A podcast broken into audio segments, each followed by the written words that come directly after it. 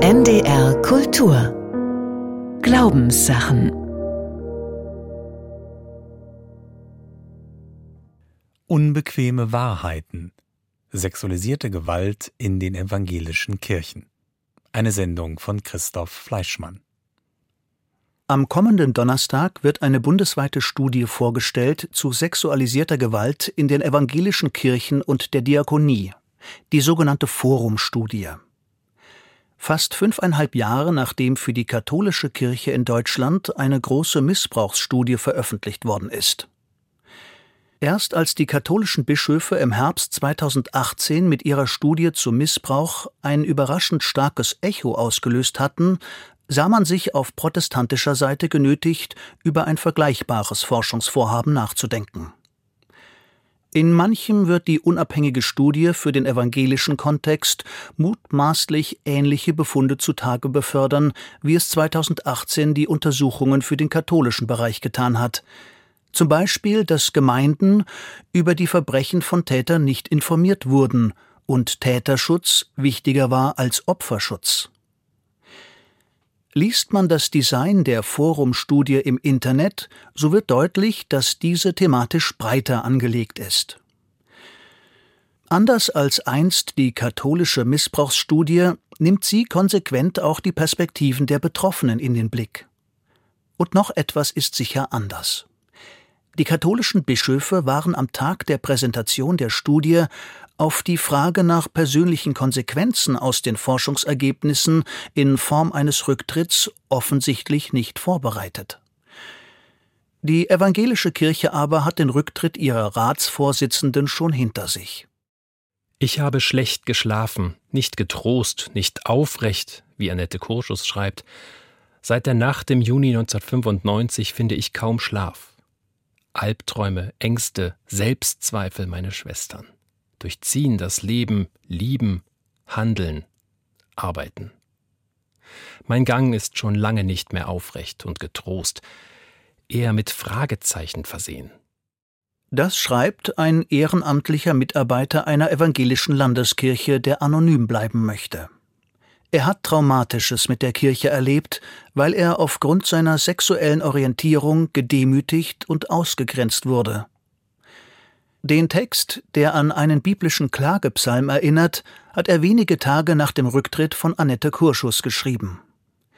Er spiegelt wider, wie die Worte der ehemaligen Ratsvorsitzenden der evangelischen Kirche vielleicht in den Ohren derer geklungen haben, um die es Kurschus doch vorgeblich ging, den Opfern sexualisierter Gewalt.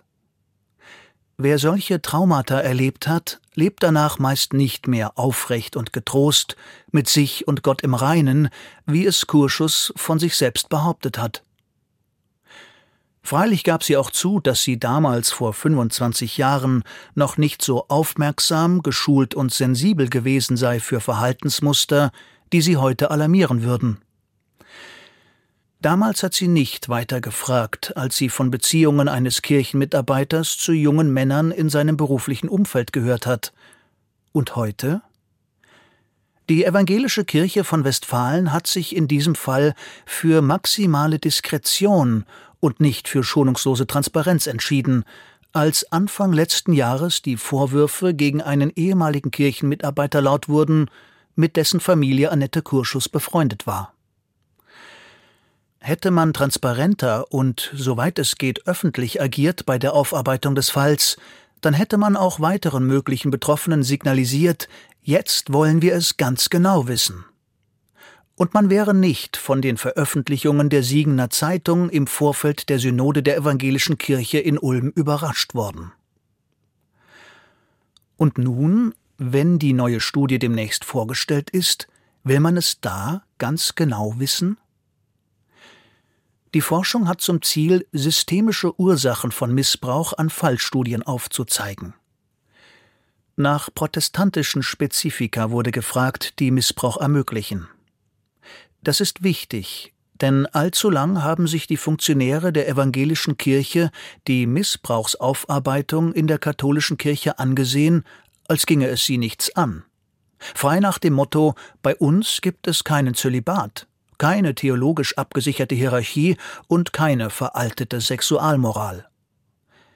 Damit wähnte man sich an einem Ort, an dem das Problem Missbrauch vermutlich nicht das Ausmaß wie in der katholischen Kirche habe, wie es der damalige Präsident des Evangelischen Kirchentages Thomas de Maizière noch im vergangenen Sommer formuliert hat. Die neue Studie wird auch Zahlen ermitteln. Dafür hatten die Forscher zwar nur ausgewählte Aktenbestände zur Verfügung, aber die über Jahre irritierend stabile Zahl von rund 860 Betroffenen, die bei evangelischen Landeskirchen Anerkennungsleistungen beantragt haben sollen, mit der man sich das Problem lange kleingeredet hat, die wird nicht zu halten sein. Die amtierende Ratsvorsitzende der EKD, Bischöfin Kirsten Fers, gab denn auch kürzlich zu, dass es neben diesen Fällen nicht nur ein großes Dunkelfeld gebe, sondern auch ein Hellfeld, denn nicht jeder Betroffene, von dem wir wissen, hat Leistungen beantragt. Die Kirchenoberen wissen also längst von mehr Betroffenen. Vorwärtsweisend ist auch, dass Betroffene von sexualisierter Gewalt an der Studie beteiligt waren, sowohl im Beirat des Forschungsverbunds als auch als Co-Forschende in eigener Sache. Betroffene werden also nicht nur befragt, sondern stellen auch ihr Wissen, was sie erlitten haben, zur Verfügung. Aber manches wird, wenn man sich die Beschreibung der einzelnen Teilprojekte der Studie anschaut, wohl nicht so intensiv beleuchtet.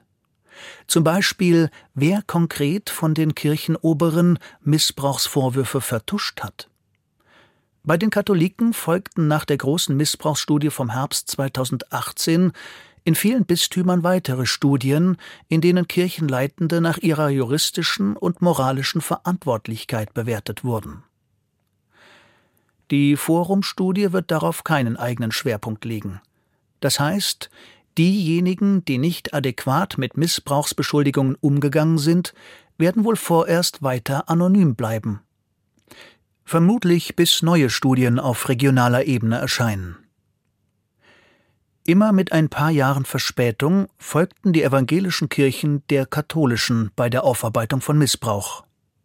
Man hat ein Beteiligungsforum bei der EKD installiert, wo von Missbrauch betroffene Personen mitentscheiden können. Man hat mit der unabhängigen Beauftragten der Bundesregierung für Fragen des sexuellen Kindesmissbrauchs eine Vereinbarung über die Bildung von Aufarbeitungskommissionen abgeschlossen und man will endlich die mitunter beschämend niedrigen Anerkennungszahlungen bundesweit vereinheitlichen. Und ein Netzwerk für Betroffene soll es geben, das dem Austausch und der Information dienen soll. Langsam setzt sich die Erkenntnis durch, dass die Kirche nicht allein Missbrauch verfolgen und vergangene Taten aufarbeiten kann. Das ist für die Protestanten eine schmerzliche Erkenntnis. Eine einflussreiche theologische Richtung sah die Kirche nach dem Zweiten Weltkrieg als Wächter gegenüber dem Staat, die dann einschreitet und protestiert, wenn der Staat in seinem Handeln unmenschlich wird.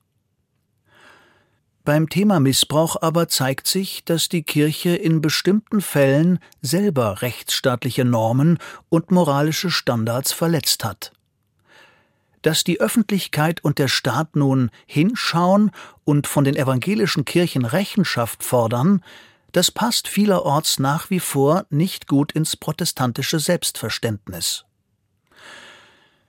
Enthüllungen wie zu einzelnen katholischen Bischöfen, die in konkreten Fällen ein recht taktisches Verhältnis zur Wahrheit gezeigt haben, scheinen vielen Protestanten für das eigene Führungspersonal wohl nicht denkbar zu sein.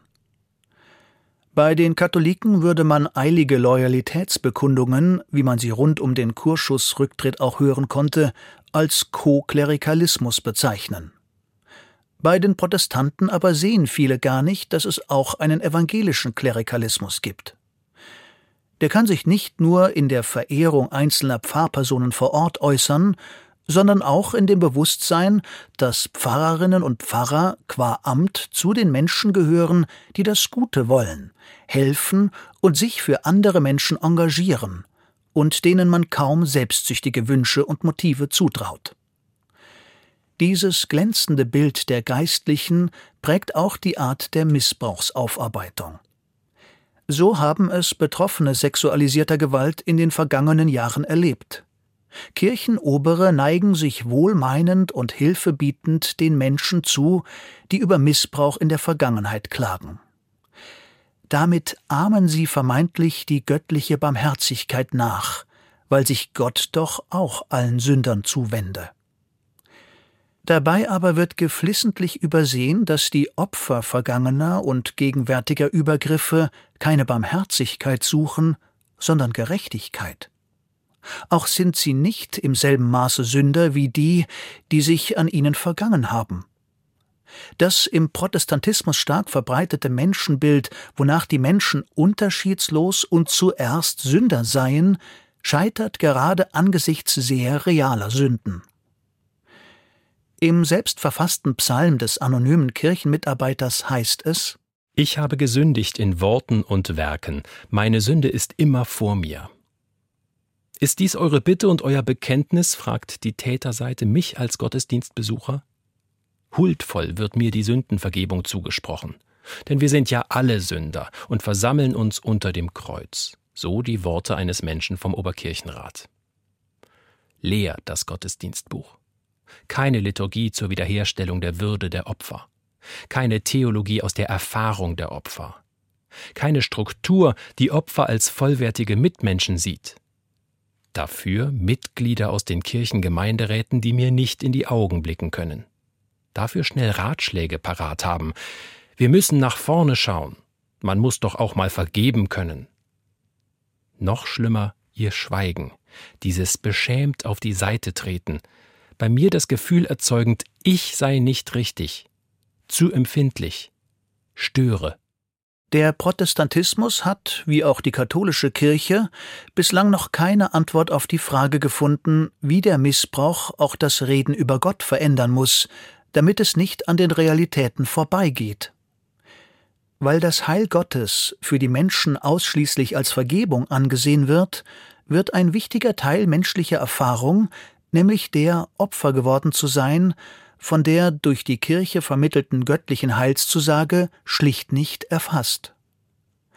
Und zum anderen hat die Fokussierung auf Vergebung, das zeigen Berichte von Betroffenen wie veröffentlichte Untersuchungen aus dem evangelischen Bereich, dazu geführt, dass Kirchenleitungen oder Gemeinden Täter häufig geschützt und Opfer erneut beschämt haben. Für die Täter passte das Heil, das die Kirchen anzubieten haben. Sie blieben häufig Teil der großen evangelischen Gemeinde.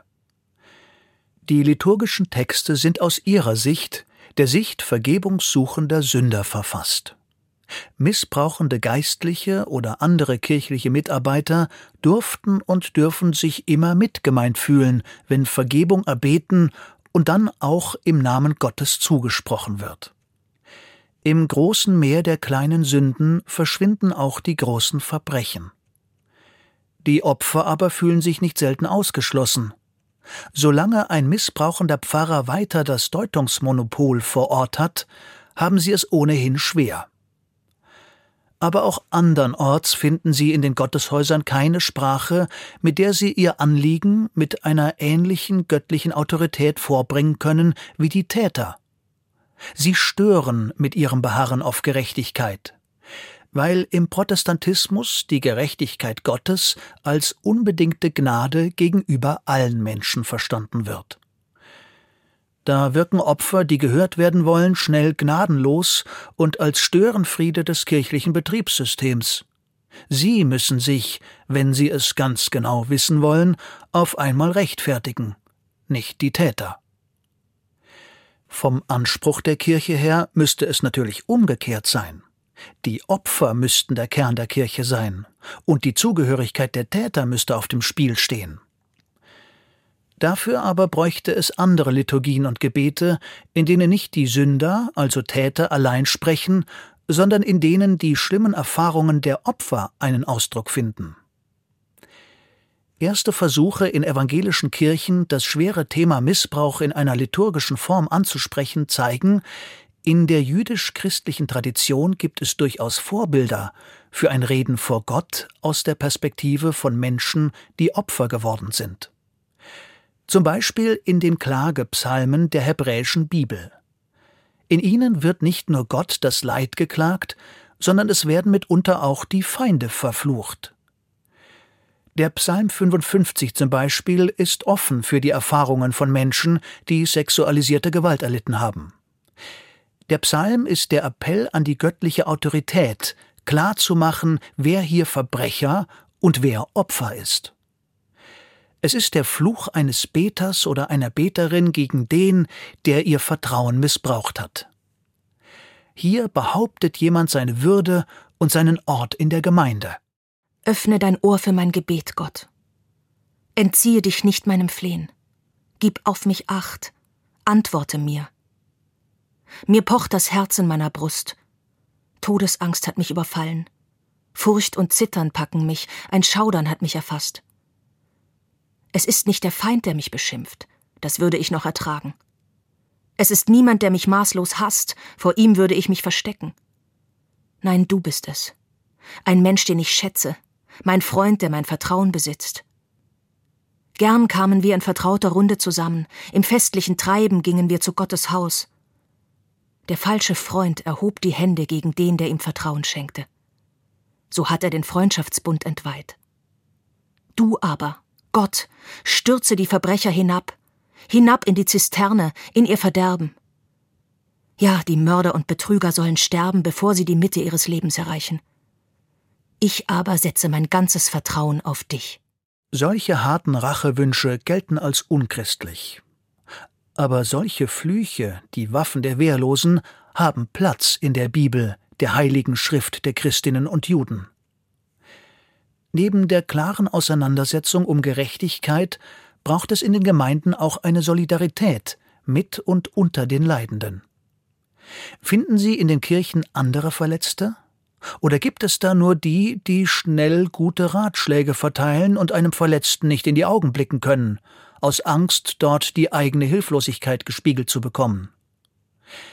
Die Kirche in ihrer Gesamtheit, von der Kirchenspitze bis zur Basis in den Gemeinden, Vereinen, Chören, muss viel stärker als bisher redefähig werden über Missbrauch, Ohnmacht und Scham.